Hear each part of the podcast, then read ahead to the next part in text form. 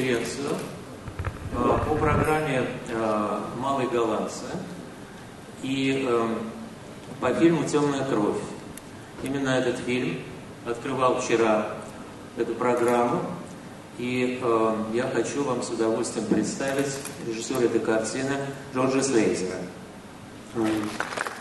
Now starting our press conference dedicated to the opening film of the uh, section called uh, Dutch Artists.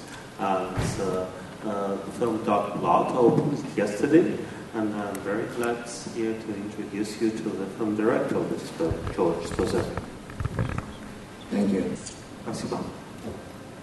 А, Надеюсь, что у вас была возможность посмотреть этот очень интересный и совершенно необычный фильм с уникальной судьбой, о которой я все-таки вначале немного расскажу, может быть, не все это знают.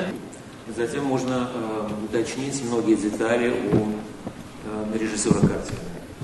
Uh, I hope all of you have a, had a chance to watch this uh, uh, wonderful film, a very unusual film with an unusual uh, fate. Probably not all you know, so but let me let me dwell and just say a few words about the uniqueness of this experience, and then we can pass to your questions.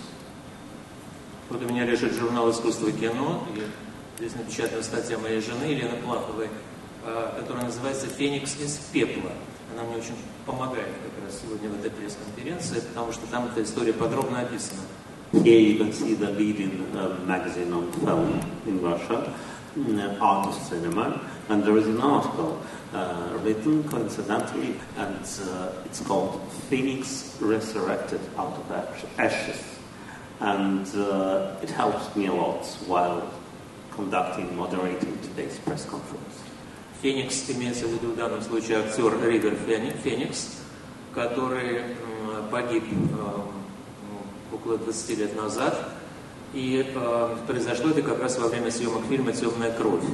Роль в этом фильме могла стать пиком э, карьеры, биографии этого прекрасного артиста, который уже снялся в «Индиане Джонсе», сыграл молодого Индиана Джонса и триумфально выступил в фильме «Мой личный штат Айдахо» Гаса Ван Сента.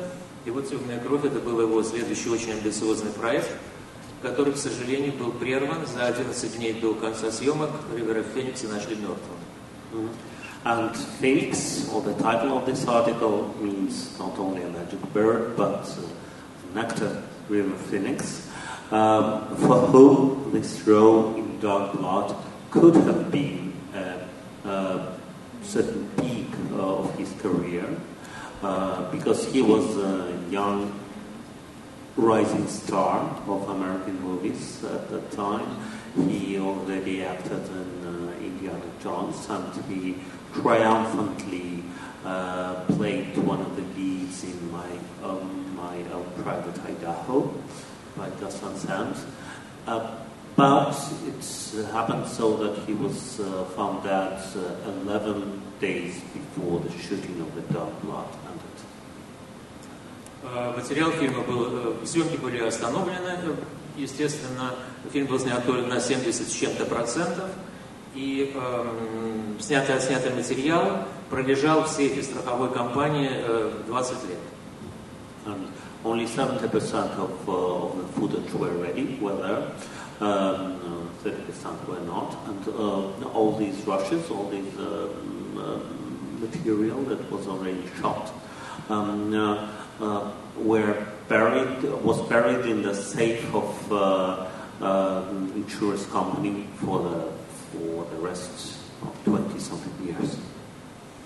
И вот примерно год э, или два назад, я точно не знаю, э, Джордж Слейзер э, решил этот материал реанимировать, тем более, что страховая компания заявила о том, что собирается его уничтожить. Это было очень дорого его хранить. Он с помощью своих друзей или каких-то людей извлек 700 килограмм пленки, э, находившихся в Америке, вывез их в Голландию. А, И вот таким образом фильм вернулся, да, и потом этот фильм завершил, сумев сделать из него э, ну, практически законченный фильм. Uh, but uh, a few time a few years back, uh, George, uh, George Sluizer finally decided to um, to bring this uh, film back to life, and with the help of his friends, he sort of uh, uh, got hold of uh, uh, 700 uh, kilos of, uh, of uh, film, of 35 millimeter film, and uh, uh, he brought it to Holland, and there he managed to finally conclude the film in an almost finished form. Ну вот и далее а, здесь говорится в этой статье, что фильм был завершен с помощью метода краудсорсинга, то есть через интернет были собраны средства, и э, фильм э, содержит, конечно, какие-то лакуны, то есть э, пропуски сюжетные, потому что студийные съемки не были завершены, и некоторые отношения между персонажами не были до конца доиграны артистами, но тем не менее Джордж Лейзер использовал э, как называется, фотопробы и, и э, закадровый дикторский текст очень деликатно наложил для того, чтобы создать впечатление практически непрерывной сюжетной линии фильма. And finally, the film is almost ready, but of course, uh, since uh, not all the uh, not all the footage were there uh, uh, was there, so um, uh, um, but uh, film director used uh, the uh, photos from um, uh, from the uh, preliminary period of shooting, from preparations, and he used uh, voiceover. Uh, so, of course, there are some uh, um, things that are omitted in the in the storyline, but they are replaced with with the photos and with the voiceover. So it's actually a, a film that is almost ready, that is ready to watch. А, Сам э, господин Слайзер назвал э, свой фильм «Стульев, сту- сту- «Стулом, на котором было две ножки». Он приделал к нему третью. Четвертой уже никогда не будет, но все-таки на этих трех ножках стул может стоять. Um, and um, Mr. Snoozer himself called, his, uh, called this film uh, mm, a chair with three legs. Uh, it was a chair with two legs, and so he managed to concoct to to uh, mm, to make a third leg for this uh, chair. Uh, the fourth leg will never be there, of course, but with the help of three legs, it still it still can stand on its three legs. Ну и вот, э, можно сказать, хэппи-энд. Премьера фильма состоялась в Утрехте, потом в Берлине, а потом далее везде. Э, Джордж Слейзер мне вчера сказал, что он проехал, по-моему, 10 фестивалей с этой картиной. Э, Вот, и доехал до Москвы, несмотря на очень специфические условия здесь, я имею в виду восхождение на сцену, но он и это преодолел. Um, and now it's almost a happy end, a happy ending after um, Mr. Slitzer visited almost. Uh, he told me yesterday he visited already like ten film festivals. Their first screening was in at the festival at Utrecht. Then there was a, a big um, premiere in at the Berlinale Film Festival, and then there were some other film festivals.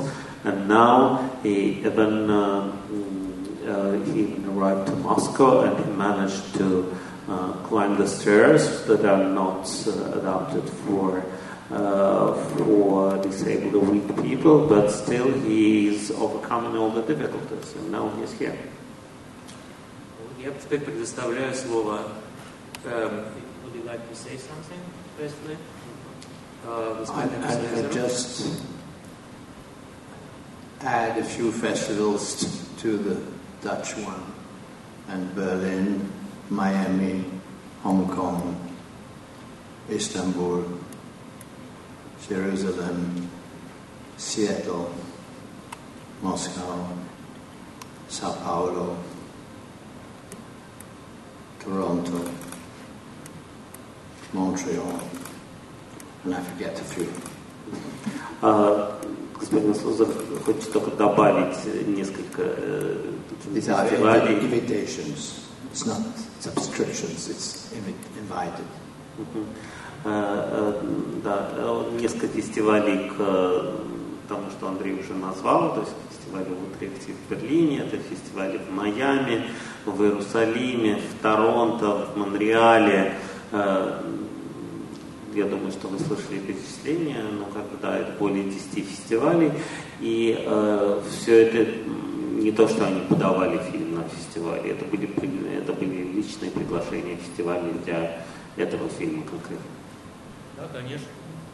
Да, безусловно, и мы тоже пригласили этот фильм, именно потому, что нам он показался очень интересным сам по себе, и э, нам он показался также очень хорошим открытием программы «Малые голландцы», несмотря на то, что это в сущности не совсем голландский фильм, он снят в Америке с англоязычными артистами, э, режиссером, который имеет э, ну, вообще человек мира, он родился в Париже и работал в разных странах, но тем не менее это э, тоже э, некая краска, характеризующая голландское кино, весьма космополитичное.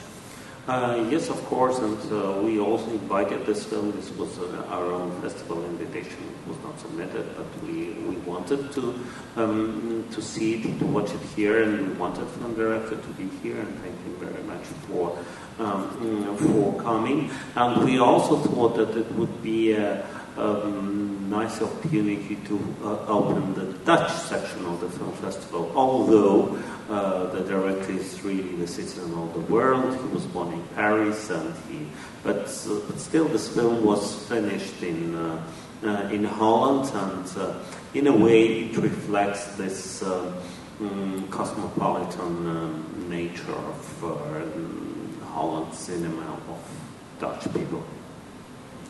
Пожалуйста, ваши вопросы. Please, your questions.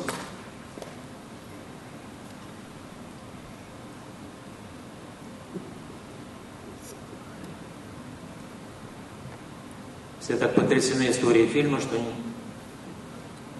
нет слов. Тем не менее, у вас есть довольно редкая возможность пообщаться с очень интересным человеком и, и э, что-то узнать. Something about because I mean it's a unique experience of directing this wonderful actor. Может быть, что-то о Реве Фениксе Такая пассивная аудитория у нас сегодня. Не проснулись еще, что ли? You're too passive today, probably not quite awake yet. Хорошо, придется мне задать вопрос тогда. А, я хочу тогда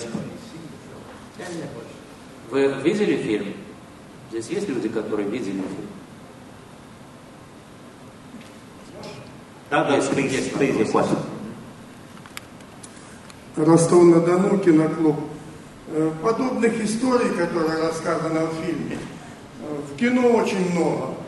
Э, почему режиссер избрал этот сюжет именно, и что он увидел в этой ситуации и пытался извлечь.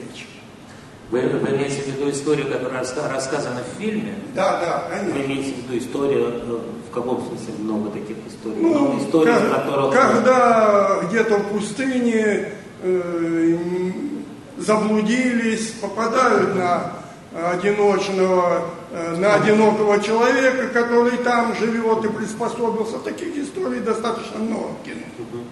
Почему именно режиссер избрал эту вот историю э, для себя? Мне кажется, надо еще э, добавить к этому вопросу, хотя я не думаю, что этих историй уж так много, но неважно. Просто надо, наверное, еще спросить режиссера о том, Э, что, собственно, он хотел сказать в истории. Какие главные, для, главные для него были тематические, так сказать, э, мотивы, идейные. Uh, so the question is about, this, uh, about the story, about the plot of, uh, of your movie, because uh, this kind of plot where some people are lost in the desert, in the middle of nowhere, and they meet someone. It's used um, pretty often, this gentleman things in the, in the world cinema, for example. It can be even used in horror or thriller films. So why did you choose this particular story, and what did you want? Why did you want? Why did you think uh, it would be the most appropriate one for, for this film? Well, I would say first that things fortunately usually happen by chance. And I got a postcard from an Australian writer who said, I saw your film, The Vanishing, the original Vanishing, in Australia. I liked it, and I wrote a script. Can I send it? And he sent me the very first draft of Dark Blood. And I said, Well, I think there are nice ideas. And do you ever travel to England so we can meet? And he said, Yes, maybe in two, three months I can go to England. Well, we met, we sympathized, amateurish, but had good ideas. The ideas which struck me in the first place, I would say, was the fact um, goes to the deserts when he's disillusioned by the death of his wife and the nuclear tests. So, story wise, I would say that nuclear testing in Indian territory was one of the elements which in- intrigued me to research and to talk about. А, Многие вещи, э, которые складываются в итоге удачно, происходят с нами случайно.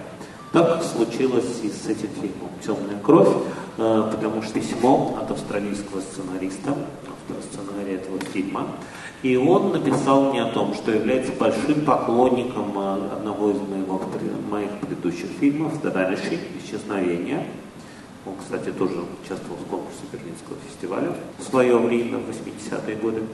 И э, э, э, сказал, что э, вот он, у него родилась идея сценария, и он хотел бы ее, этот сценарий предложить мне. Я прочитал этот сценарий.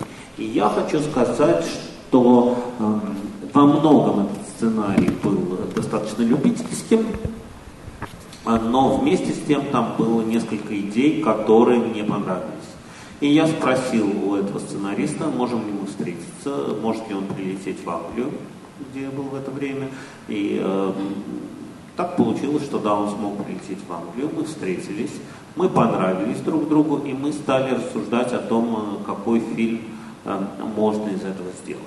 И один из элементов сценария, который как раз мне понравился, он и заключался вот э, в этой идее о том, что бой, э, мальчик, э, малыш, герой которого играет Ривер Феникс, Ривер Феникс, он удаляется в пустыню, испытывая страдания, испытывая глубочайшее разочарование и депрессию после смерти своей, смерти своей жены.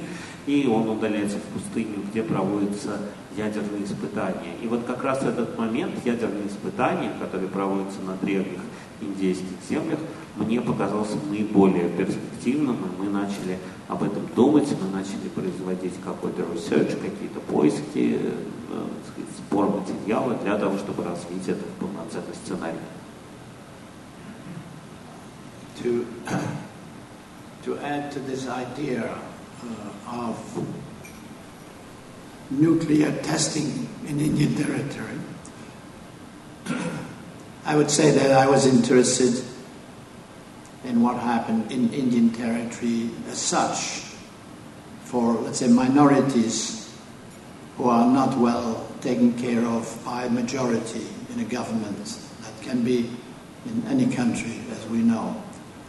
Um, I would say a third element was the couple in the film was a middle class, high middle class Hollywood couple with all the psychological problems which you can have when you have an easy life and you don't know exactly why you live, what you do, why, what for, and uh, you can't stay together really. You don't feel secure in this case, in, in a marriage. And this couple goes on a like a second honeymoon and gets more or less imprisoned by boy when they come to his uh, little cabin. И продолжая эту идею о том, что ядерные испытания проходят на территории, которая принадлежала коренным индейцам, коренным обитателям США, я хотел сказать, что вообще в принципе сама идея э, как бы вот, э, присутствия в фильме этого коренного меньшинства меня завораживало, потому что э, индейцы это такое меньшинство, которое часто, часто бывает в униженном положении, которым пренебрегает большинство, и поэтому вообще сама мысль о том, что это происходит на индейской территории, она была для меня важна. Следующим элементом сценария стала супружеская пара. Это такая типичная голливудская супружеская пара, такие, так, такая, которую мы можем увидеть в голливудских фильмах. Это люди, сказать, да, переживающие определенный кризис в своих отношениях, э, и которые переживают все те проблемы, которые обычно мы переживаем, когда жизнь для нас становится слишком легка. Э, когда все вроде бы в порядке, но непонятно, зачем жить, непонятно, для чего поддерживать эти отношения. И вот э, такая пара с этими, с этими типичными проблемами показалась мне интересны именно в том аспекте, что они попадают практически в плен к герою э, малыша, которого играет Фибер Феникс. As a minor theme under it was my interest to try to express mainly between boy and Buffy, which is the young man and the woman a world of sensuality. I call it skin sensuality because we could not finish everything. It's a little less strong than I wanted. It's not about sex, nothing to do about sex. It has to do about, I would say, a nearly non-touching sense of sensuality between people. Um, и um, то, что мне хотелось больше всего отразить в этих взаимоотношениях, которые складываются между супружеской парой и героем малыша, героем Ривера Феникса, это, пожалуй, чувственность. Эм, эта чувственность э, не сводится к сексу, это не про секс, это фильм о той чувственности, которая возникает э, между э, героем Боя и Баффи. Это чувственность, которая, в которой даже дело не, дело не доходит даже до эм, касания, до прикосновения друг к другу, и тем не менее вот атмосфера облака этой чувственности, это то, что меня интересовало, и то, что мне хотелось передать в фильме, пусть даже он э, не до конца закончен, но вот именно эту атмосферу хотелось даже в этой версии незаконченной мне до вас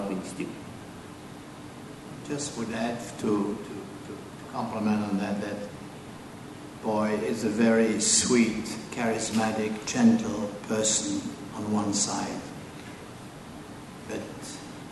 he's also a little bit mad.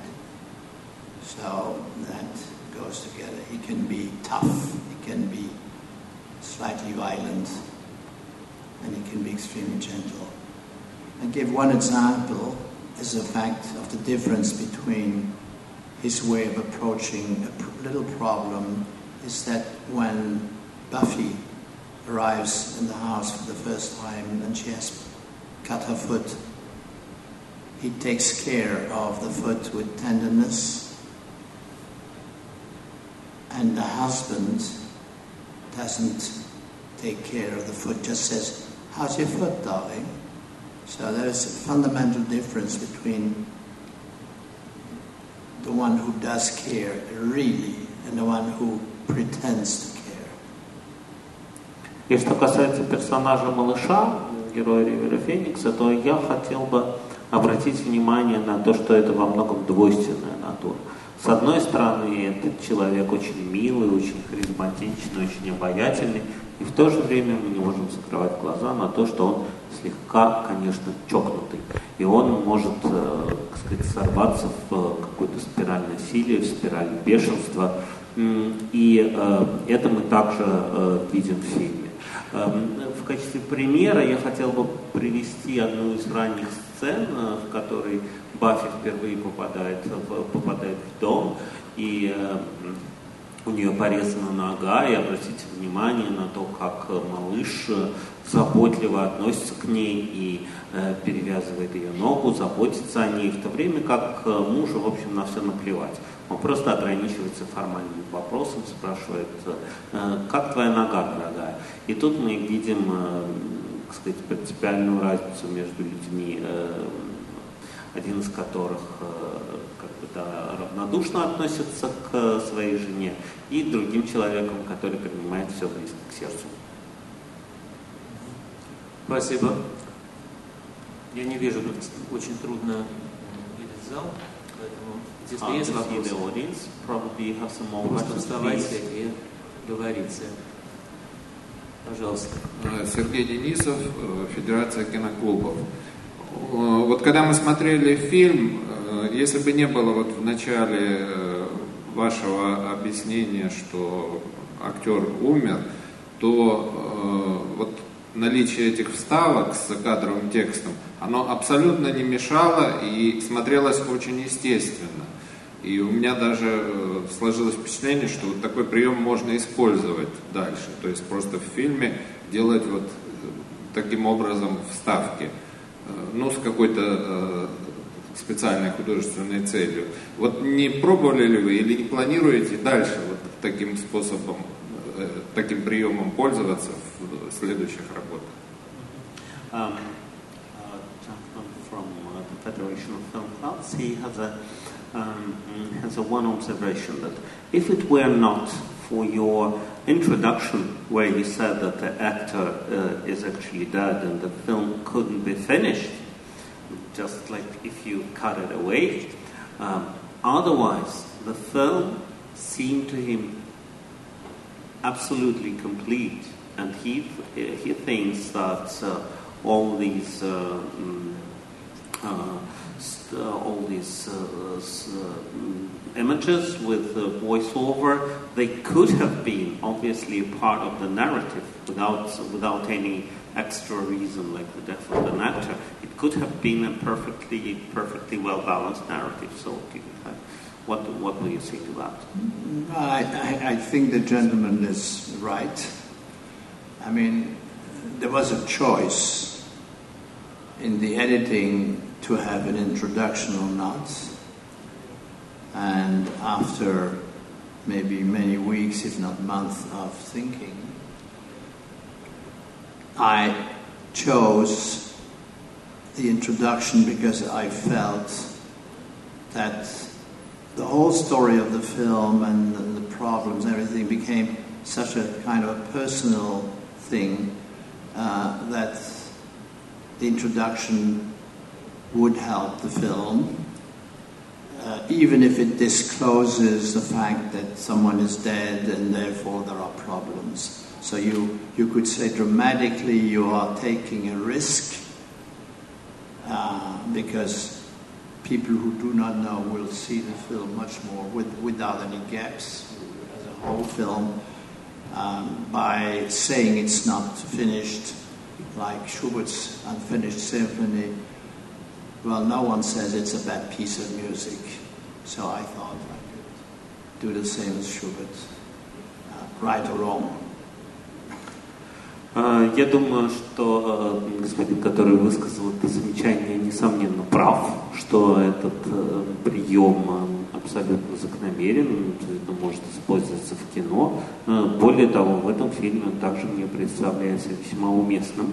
И я хочу вам открыть, что в процессе монтажа передо мной стоял выбор. То есть делать это вступление, в котором рассказываются внешние обстоятельства смерти Ривера Феникса, либо его э, не делать и, и как бы да вот э, показать фильм как, нек- как э, некое целое.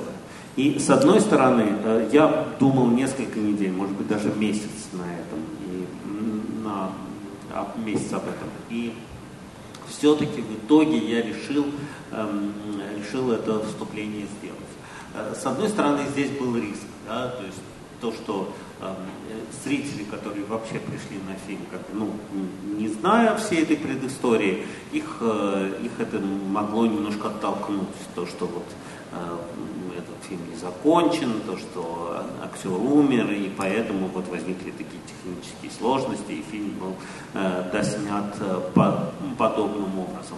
С другой стороны, я для себя решил, что э, вся эта эпопея фильмом, который продолжалась много лет, и который все-таки вот э, так сказать, да, мы сумели закончить в, в таком виде, она приобрела настолько личный характер, что вот эта личная история, вот эта одиссея обретения этого фильма также стала частью художественного произведения. Именно поэтому я решил все-таки это вступление сделать и все-таки как бы, да, заранее раскрыть перед всей аудиторией тот факт, что этот фильм не закончен. Но ведь э, Шуберту как бы э, ничто не мешает ценителям Шуберта воспринимать его неоконченную, э, неоконченную симфонию. Да? Ведь никто на это не жалуется, это не делает его произведение менее великим, поэтому я решил поступить как Шуберт. Just want to add to the reason of uh, having the introduction is that after having weighed to do or not to do and how to do and so on. I said, I have to do what I think is the most true to what I feel at this moment, which was to use the it. So, as a filmmaker, not to give the advantage maybe to a more international or viable selling situation, possibly, but keeping the personal touch. Uh, И я хотел бы добавить буквально еще пару слов э, к вопросу об этой ситуации, э, когда э, я решал, нужно ли, нужна ли эта вступительная часть или она, или она не нужна. И я сказал самому себе, что я должен поступить так, как я чувствую будет поступить правильно в этот конкретный момент. И я чувствовал, что поступить правильным будет все-таки использовать вступление.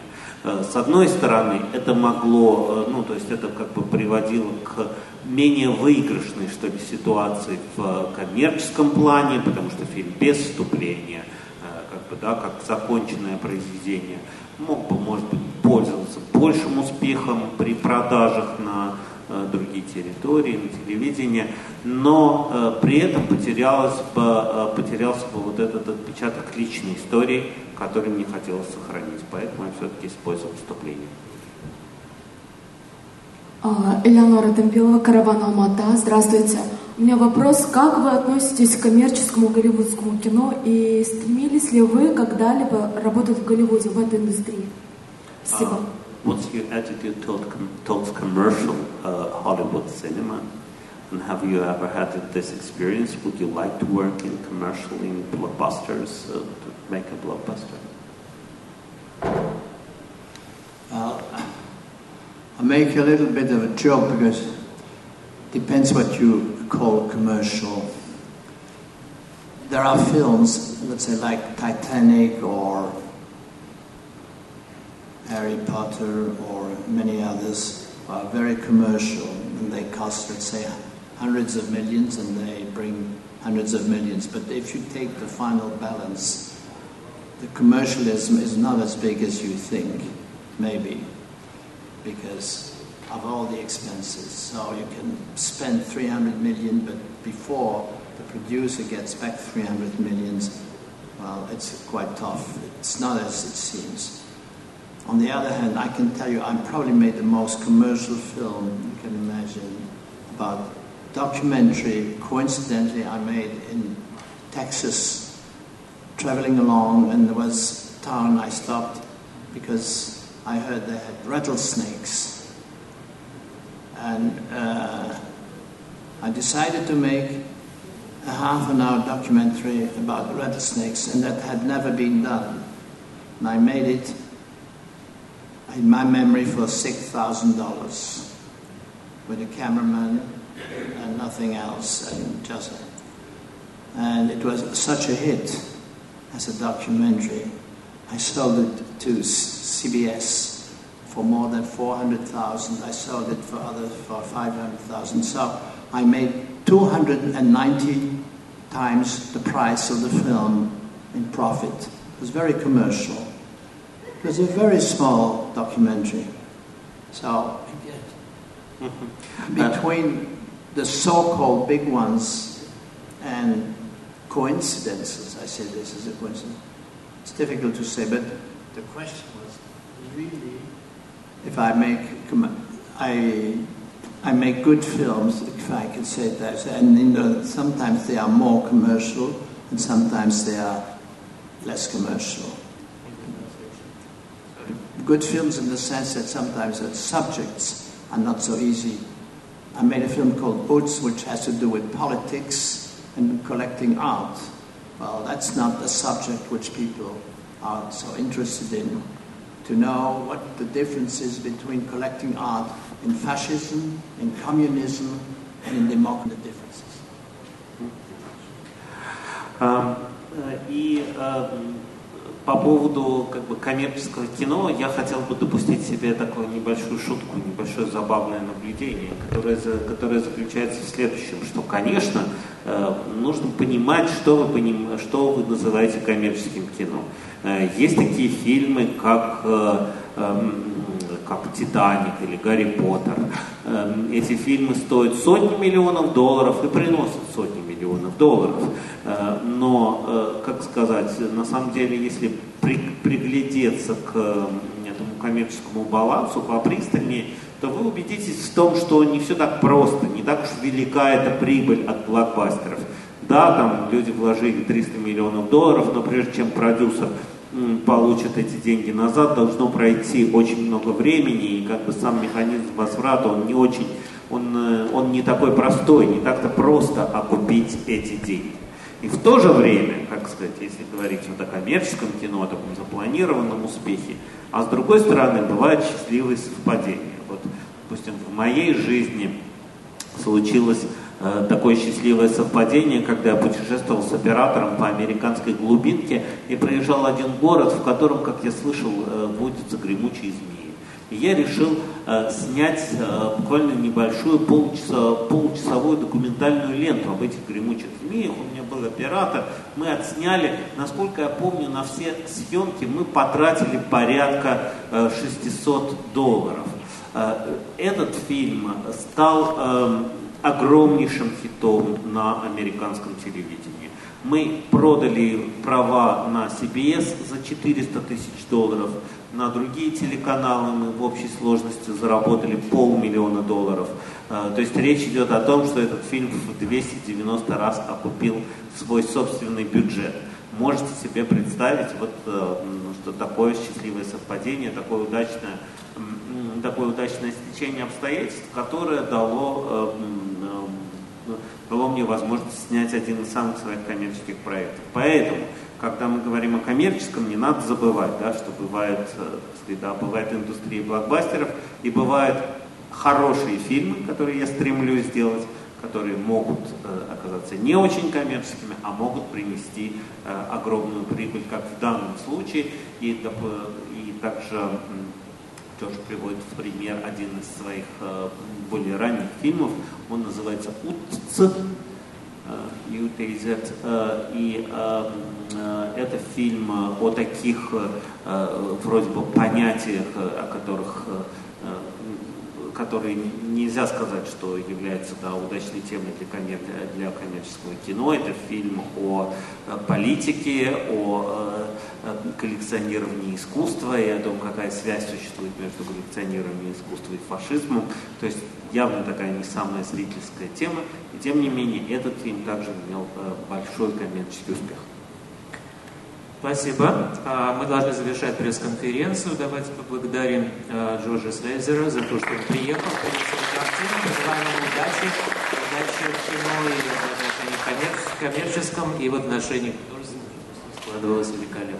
Uh, so this is the end of our press conference. Let's uh, give our big thanks to George Sluzer for coming here, for taking, uh, for coming here to Moscow Film Festival, and we wish him good luck and big success both in commercial terms and non-commercial auteur terms so that we would like him to make more movies that would please us. Thank you very much. Thank you for being here. Thank you very much.